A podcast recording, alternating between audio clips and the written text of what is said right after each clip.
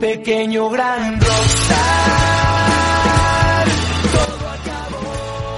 Y seguimos, chamacos, a través del 88.3 de tu FM Radio Éxtasis, una radio de otro nivel. Yo soy March Gali y vámonos con notas.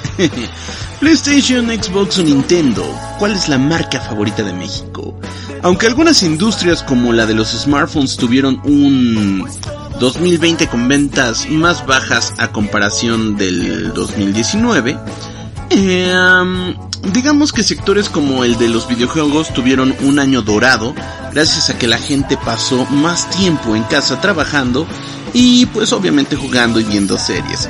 Según eh, The en México el número de gamers alcanzó los 72.3 millones para finales de 2020, lo que representó un aumento del 5.5% en comparación con el periodo anterior, o sea, el del 2019. Lo anterior significa que el 57.4% de la población eh, del país se considera gamer, aunque no lo crean. Esto bajo el entendido de que un gamer es cualquier usuario que juega desde algún dispositivo como un smartphone, una tablet, una computadora o incluso una consola. Las preferencias de los usuarios tienen una tendencia hacia los dispositivos móviles, pues el 75% de los gamers de México juega en un smartphone, eh, mientras que el 8% lo hace en una tablet, el 24% lo hace en una consola y el 6% desde una computadora. Esto obviamente porque una computadora gamer, la neta, sí es un billetazo de entrada. Eh, un detalle interesante que revela The Sioux es que eh, del total del mercado de consolas, el 60.7% de México juega en Xbox, mientras que el 29.2% es para PlayStation y tan solo el 10.1% para Nintendo. Los datos corresponden a las ventas registradas en el país al cierre del cuarto trimestre del año y también se reveló que en el caso de Xbox, los modelos más utilizados son la consola Xbox One con el 36.9%, el Xbox 360 ya viejito con el 17.7%, la nueva generación representada por la Xbox Series X y Series S ya acapara el 3.4 del total. Así que chamacos, así están los números para los gamers en México. Yo soy Marty Gali y esto es Hola Rockstar, no se despeguen.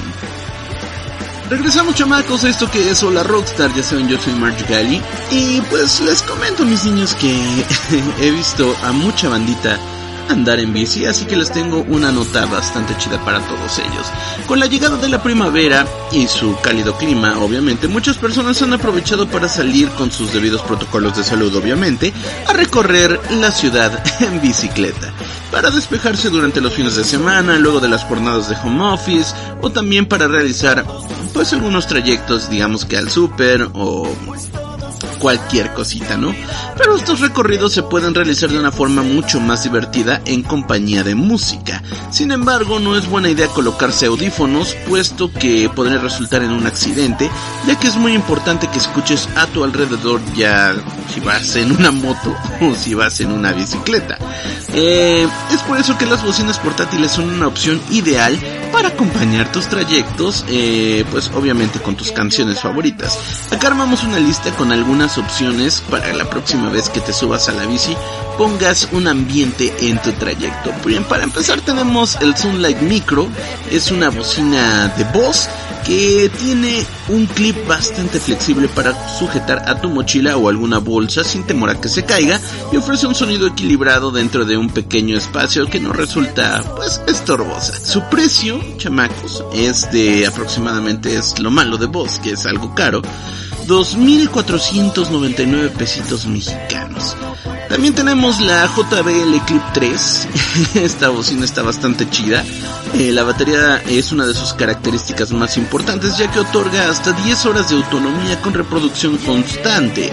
Es resistente al agua y hasta puede sumergirla por un breve periodo de tiempo, aunque la neta no lo recomiendo.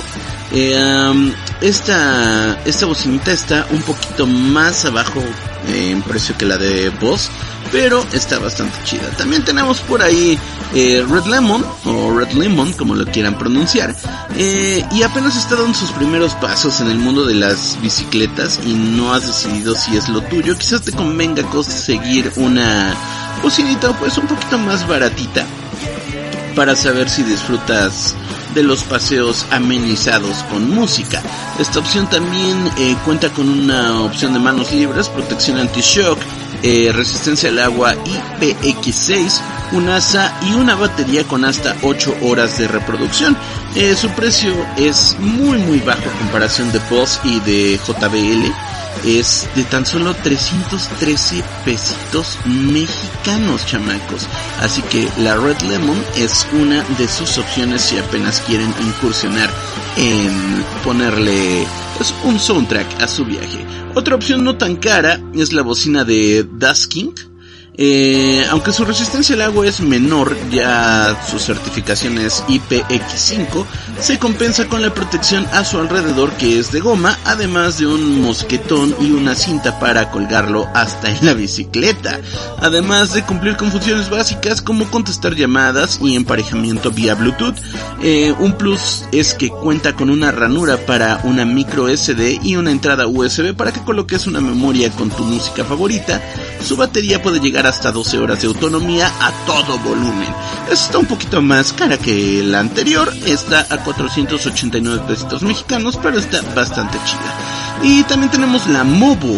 Esta opción es, pues, además de barata práctica, tiene un mosquetón para sujetarse fácilmente eh, a donde quieras de manera segura y su acabado en goma la hace resistente y antideslizante. Los botones para controlar la música se encuentran a un ladito del lado derecho y son de fácil acceso para que sepas qué es lo que estás oprimiendo.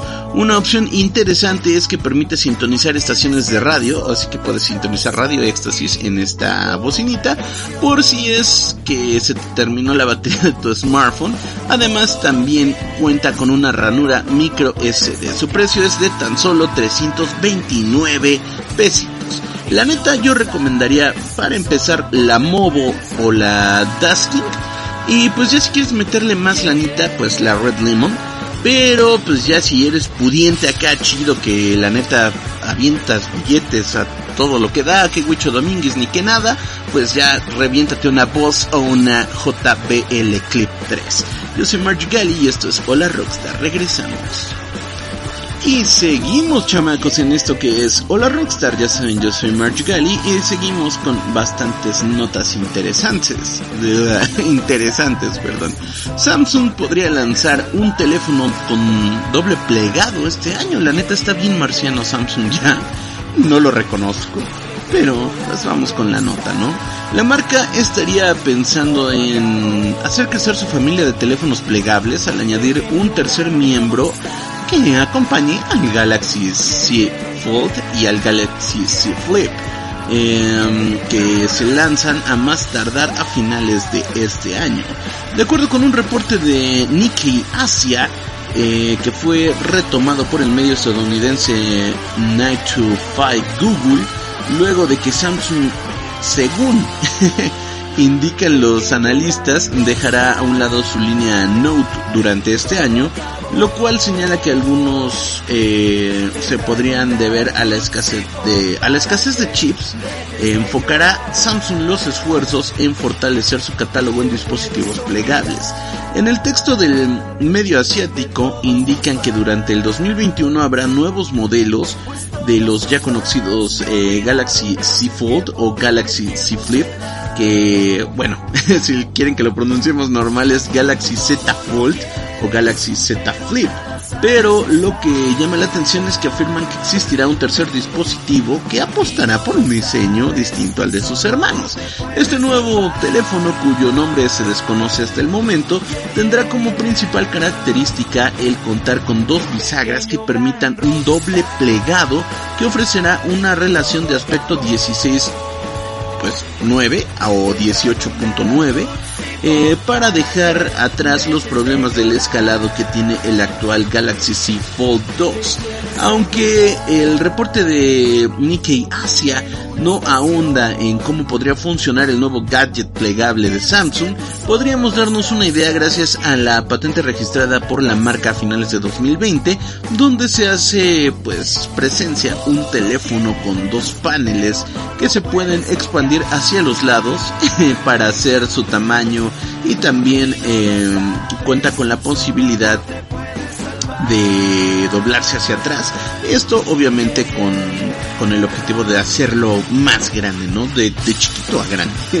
Incluso podría usarse una de esas partes como un teclado. Pero cabe recordar que esta... Eh, bueno, que esa pendiente no sería la que veríamos este año, simplemente puede servir como una referencia para saber cómo operarían las bisagras del dispositivo los dispositivos plegables siguen siendo una gran posibilidad de pues cara al futuro. Eh, pues además de que Samsung eh, está en este show, Huawei introdujo una nueva ah, generación a principios de este año, incluso se rumora que la propia Apple eh, podría estar trabajando con un iPhone con este tipo de pantalla. Además, hay otras marcas como TCL o Oppo o LG que ahora apuestan por dispositivos con pantallas enrollables, por lo que eh, este movimiento por parte de la marca surcoreana no nos parecería en absoluto nada descabellado. Imagínense que dentro de unos años puedan meter su teléfono a su cartera como si fuera un billetito. Vámonos con más música, chamacos. Yo soy Margie Gally y esto es Hola Rockstar. No se despeguen.